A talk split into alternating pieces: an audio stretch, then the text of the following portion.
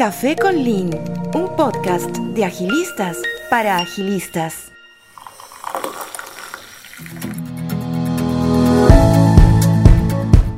Hello and welcome to Café con Lean, a podcast by Agilists for Agilists, where on each episode we invite guests from the Agile community for coffee and great conversations.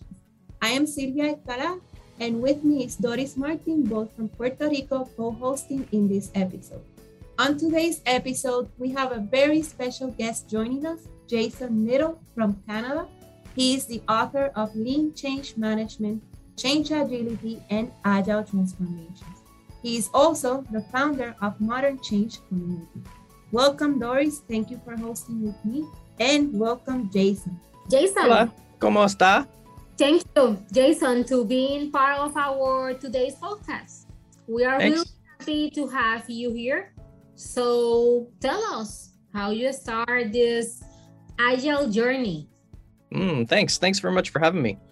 Um, I think like like uh, a lot of folks um, that have been in the agile space for a while, um, I started more or less by just using the ideas before they were formalized into a thing. So I worked for a lot of startups uh, in the late 90s, early 2000s, and we just naturally used some of those ideas short time boxes, limit work in progress, weekly retrospectives. But our, our retrospectives were just, um, you know, we'd go out for drinks every Friday and say, hey, how's everything going? Like, what sucked this week? What was really good? What could we change? So when I found out about um, uh, Agile officially, I guess it would have been, uh, I guess the the mid 2000s. I started working with organizations. So uh, my background is a developer, so I started working um, uh, in uh, writing applications. And if anybody listening is old enough to remember the Harlequin romance novels, back in the 90s, I wrote their uh, newsletter engine before the days of MailChimp and all of these automated services. So I come from a development background and then mid 2000s got into um, coaching, consulting. I worked as a product owner, I worked as a scrum master, internal coach, external coach in all sizes of organizations. So it's kind of coming at um, agility from a whole bunch of different perspectives. That's great. Sounds a lot of work from the startup community for now being with enterprises. So tell us what is it that you are working currently? What do you do right now in your day to day?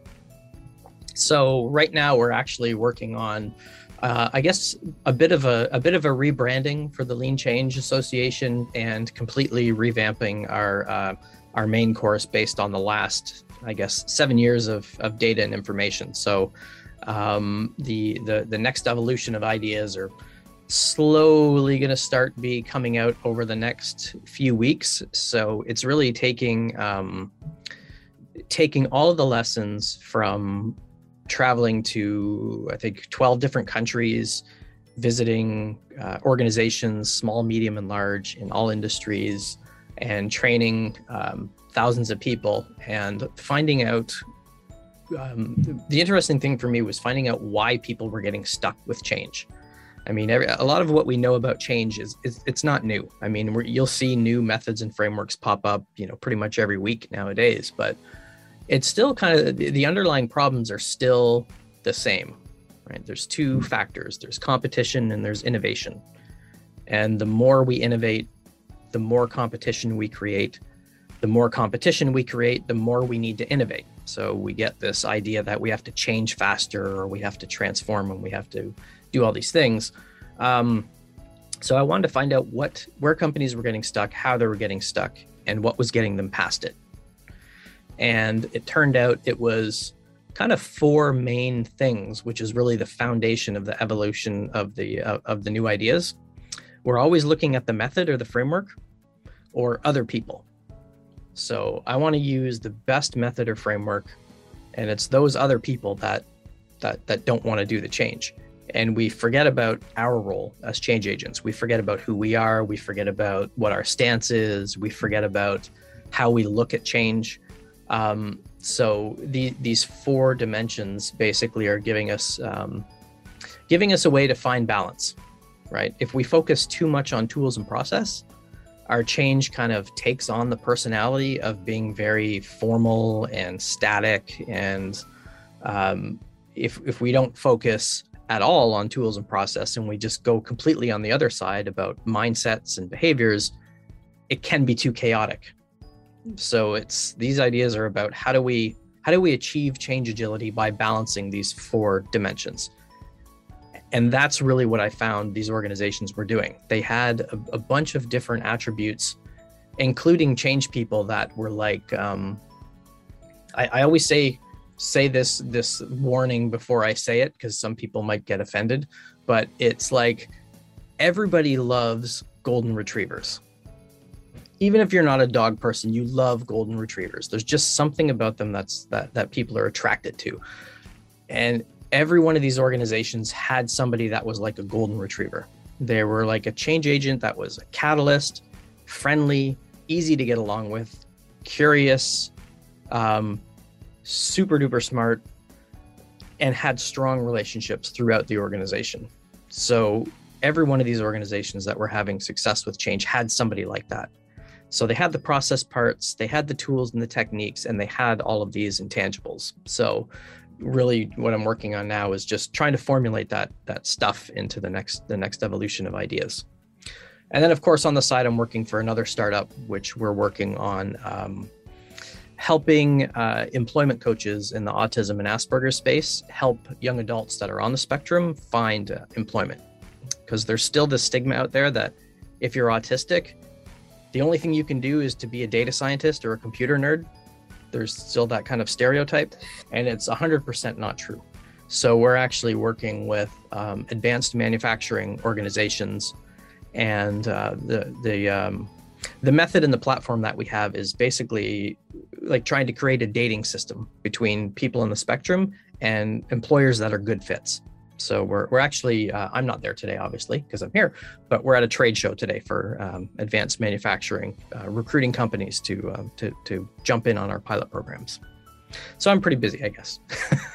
yeah, it looks like you are really busy. And a fun fact is like about golden retriever, I had one. Uh, so mm-hmm that everyone uh, love and like the golden retrievers. Um, based on, of what you was talking about change management, change agents, I have another question for you, and is how can we develop as better change agents? There's, I think there's there's a whole bunch of a whole bunch of things. I mean, one of the things that was really influential for me was um, the uh, Virginia Satir's work. Uh, so early on, I think when I started doing enterprise coaching 12, 13 years ago, I guess, or maybe even longer than that, um, I went to an experiential conference that's all based on Virginia Virginia Satir's work, and it is about exploring, um, I guess, who you are, what your stances are, how you react to stress, um, and what your role is in um, helping to change environments.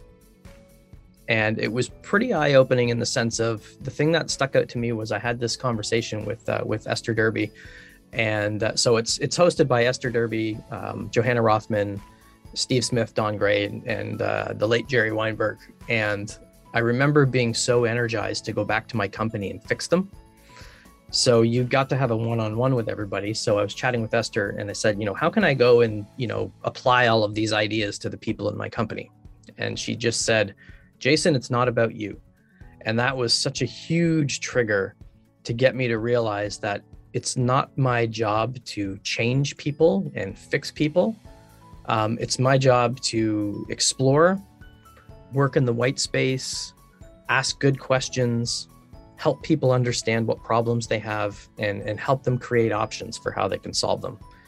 So for me, the most important thing has been exploring uh, my stance and my outlook um, and, and poking at ideas that have existed forever. I mean, one of the things that, that I like to do in uh, in one of my talks is I ask people who's ever had a new neighbor or a new boss Right? Did you go onto Google and say, what's the eight step framework for creating a relationship with my new neighbor? And then you followed a practice and you followed these tools. And it sounds kind of crazy. People go, no, that would be stupid. You just walk over with a basket of fruit and you say, hey, how's it going? I'm Jason. I live next door.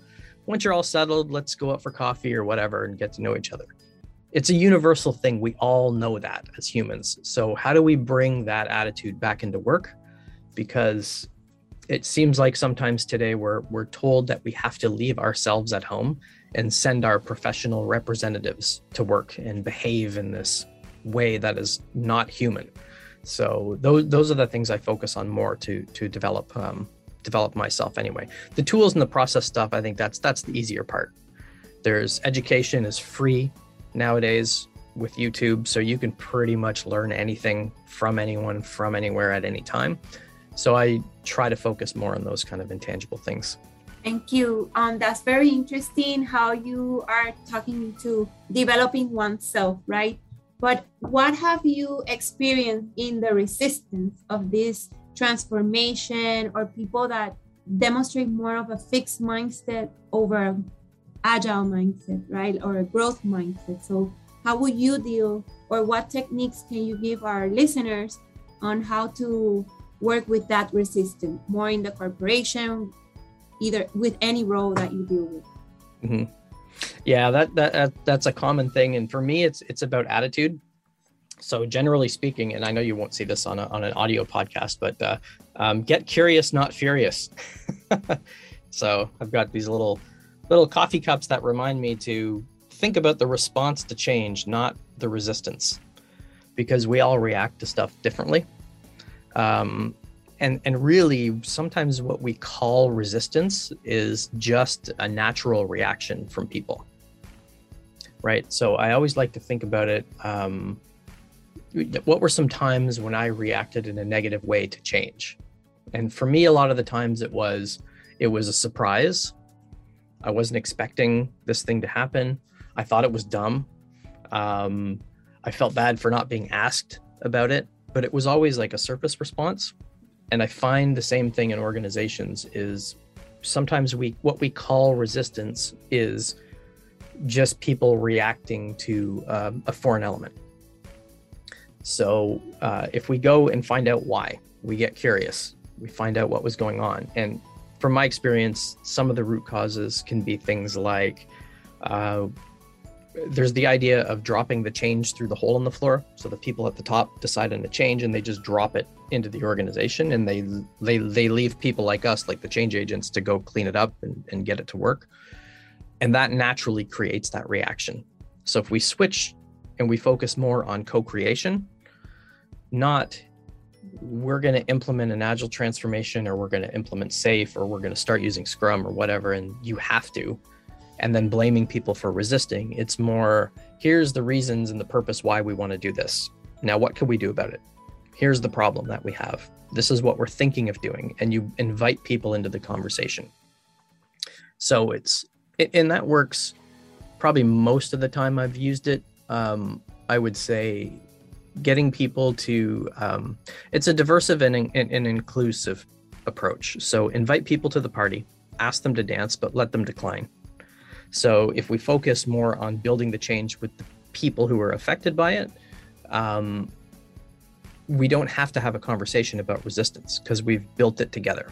Now that's obviously not always possible with larger enterprise organizations but at least the attitude's the same.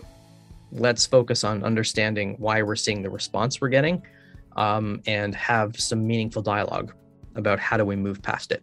That's generally how i approach resistance so this now that you're talking about enterprises we're talking about the resistance and all that. Um, we talked about ourselves as change agent and it kind of goes to this enterprise agile coach right? So you're there you're doing transformations. What tools would you recommend us to track and measure success of an agile transformation? If I have a senior corporate leader that wants to know if this is working or not, what would be a good tool or mm. any recommendation? That's another good one. That's that that's an interesting one because nobody's solved that problem yet. There, there's a ton of schools of thought about how do we how do we measure things. Uh, I, I look at things like diagnostics and measurements. Um, like early on in the agile transformation days, like 15 years ago, type of thing, uh, we weren't even having these conversations. I remember I went to uh, an agile uh, coach open space once, And I said, why would any leader really care how agile we were as long as we were getting outcomes? And I thought they were going to throw me out of, of the code. Now everybody's talking about that, right? It's all about outcomes. And often with agile stuff, it's you don't see the benefits until much later. So if you're an external coach, sometimes you don't see any benefits while you're there because it takes a while for those outcomes to happen. So I try to, I, I like to talk about having both. You know, we know we want to go north. How do we know we're at least walking in the right direction? Um, and, um, you know, funny the, the the question you asked about how do you know it's working?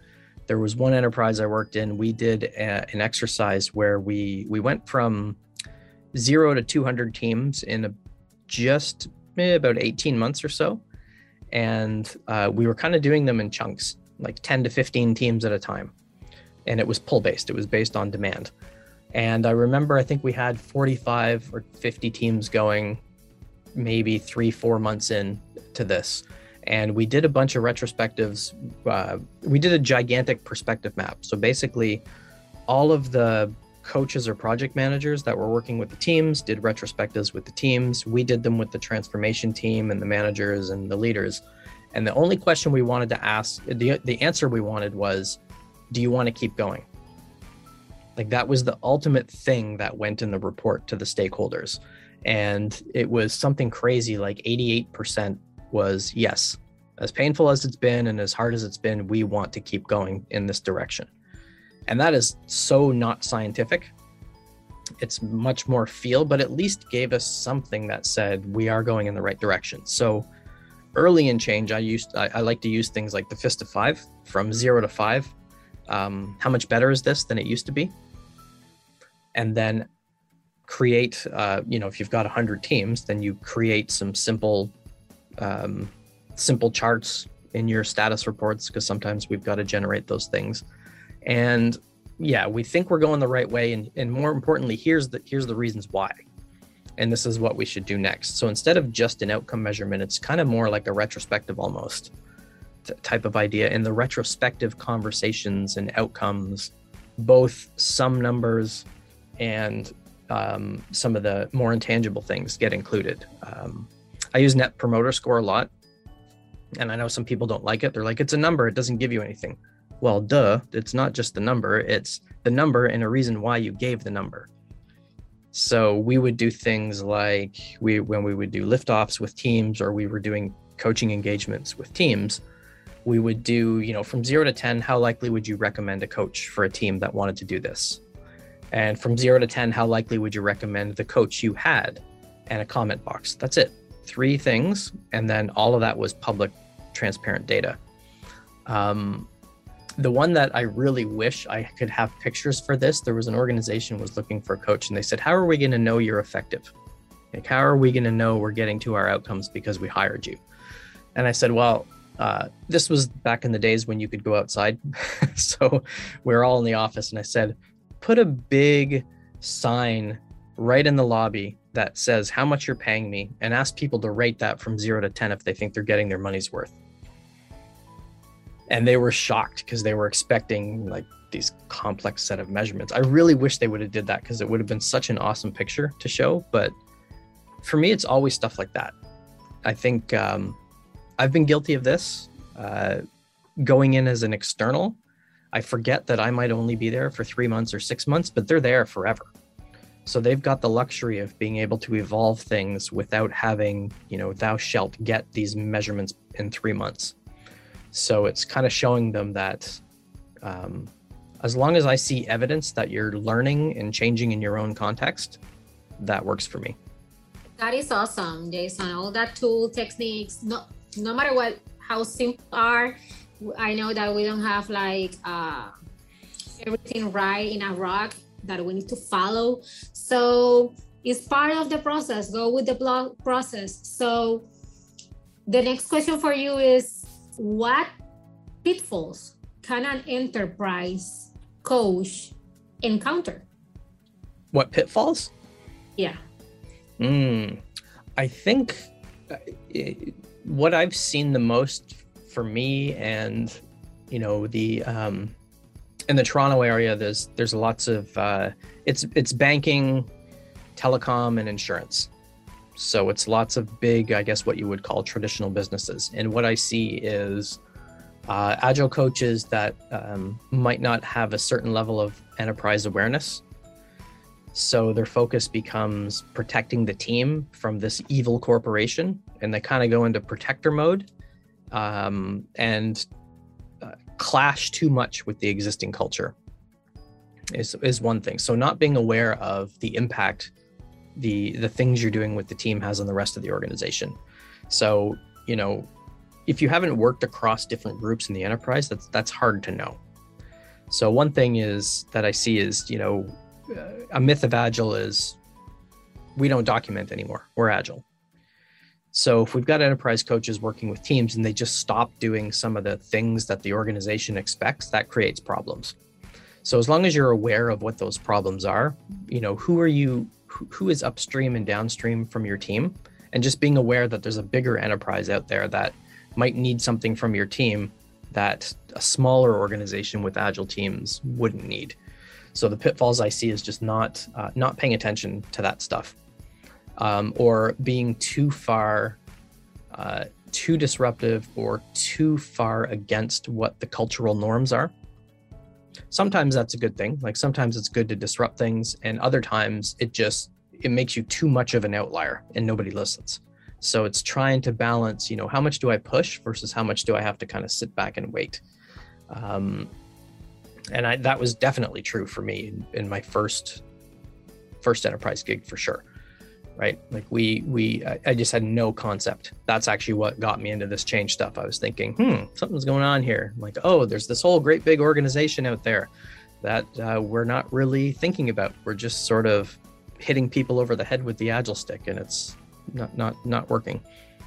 We was talking about change management these tools the mm-hmm. so now what do you think that that are those competencies that an agile coach or enterprise agile coach should have? Mm. Curiosity is number one for me. Um, and that the longer you are there with an organization the harder it is because you start to get pulled into their reality so it's it's difficult to be objective sometimes um, uh, so i would say definitely curiosity is is number one um, a close number two would be a, a genuine disposition to be helpful. Uh, you know, like my, my background's in development, but I also uh, started in IT before that. So working in the call center, answering phones for a global corporation, doing um, uh, desktop support. So going around doing break fix of computers, so I was, uh, and before that, like before a professional career, I worked in the service industry. So worked as a waiter, worked as a short order cook, worked as just service type of things. So I just naturally developed that. I am here to serve other people. Doesn't mean I don't consider things that I need, but I just developed this attitude of um, I'm here to help.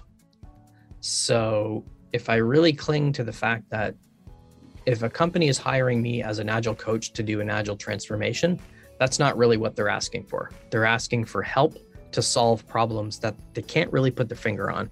So um, if I take that attitude in, um, and I'm curious, those are the the most important things, and that usually leads to things like learn how to ask good, powerful questions.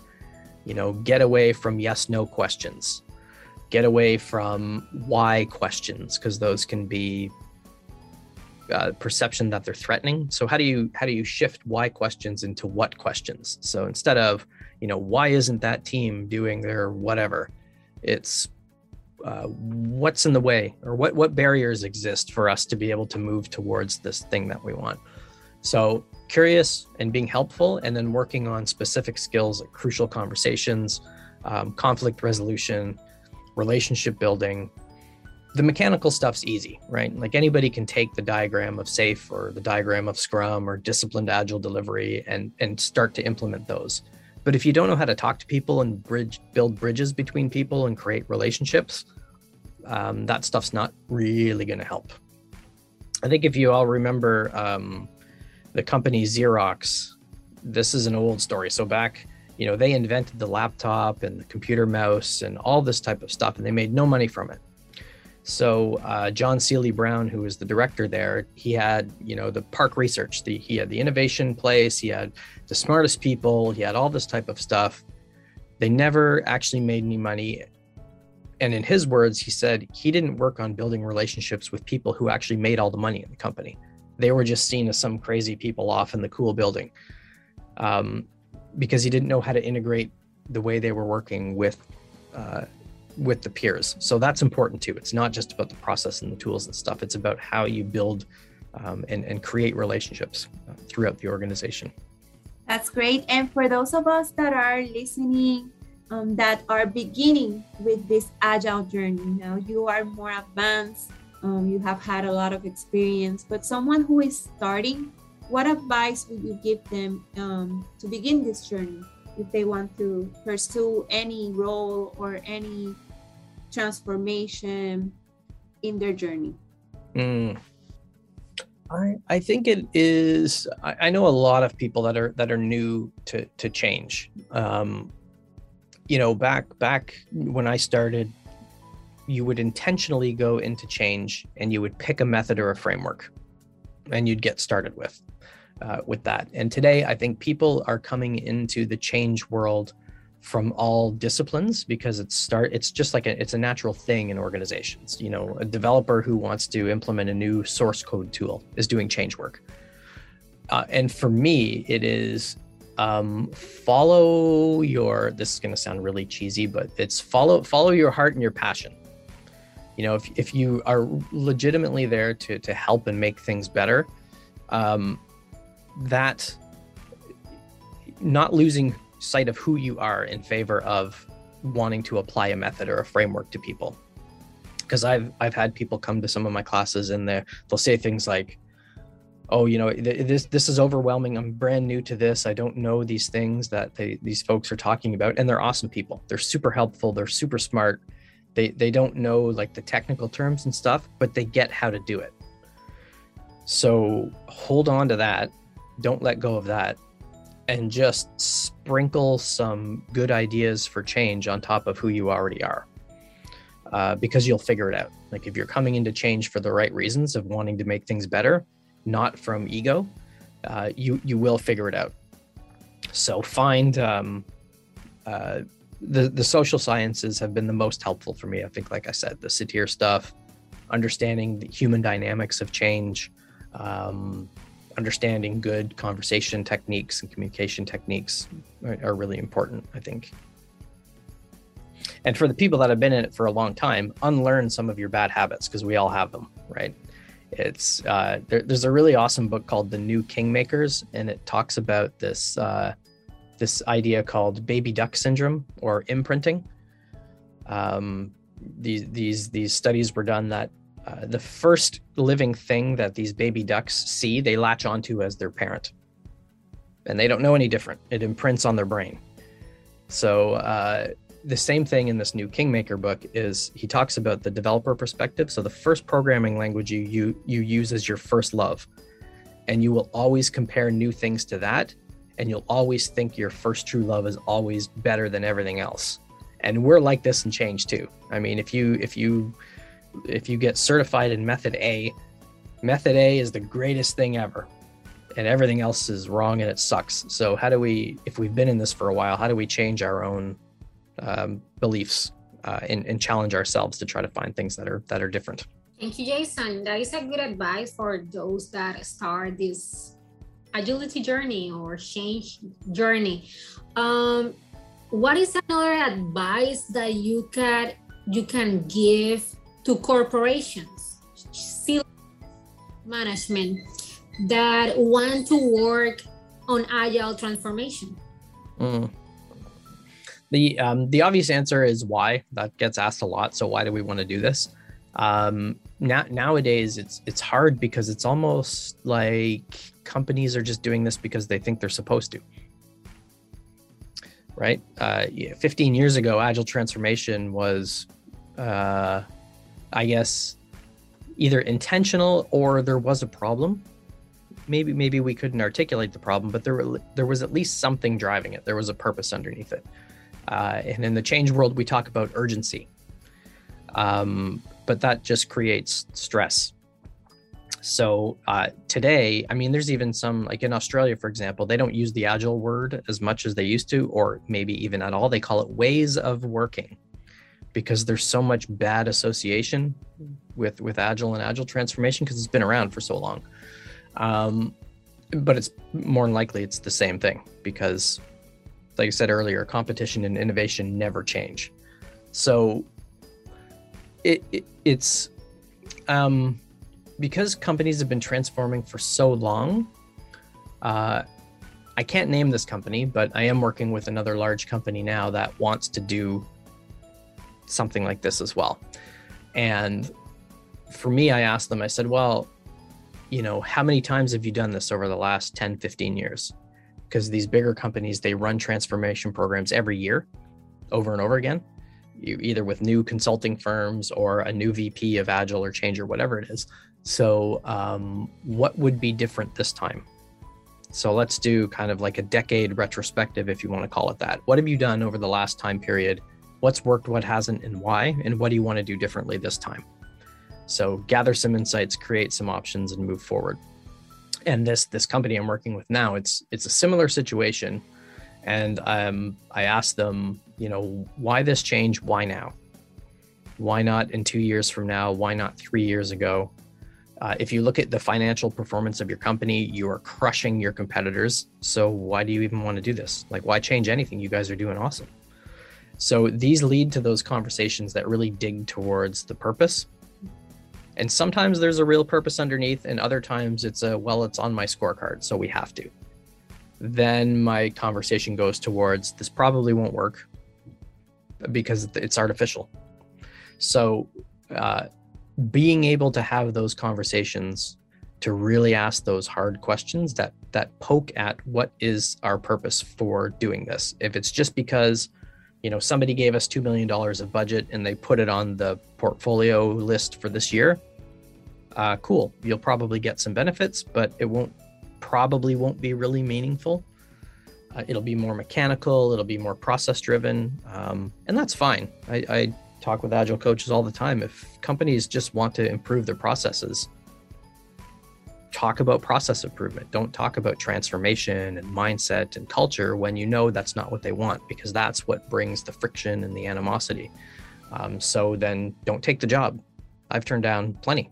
Hey, you, you just you need a Six Sigma process improvement person they would be way better for this than me as an agile coach. So I would recommend you go that route. So all this stuff really just helps you pick at that what is the purpose? What's the real intention of wanting to do this change? That's great, Jason. I really enjoy doing this podcast and meeting new people because I took a lot of notes for myself on everything Good. that you said. I shared the retrospective technique I think that is very powerful as well, and being that type of servant leader, right? So um, we're fine. We're coming to an end here of our podcast today. Um, thank you for being with us. Is there any final words you would like to say to our audience um, before we we close this this podcast?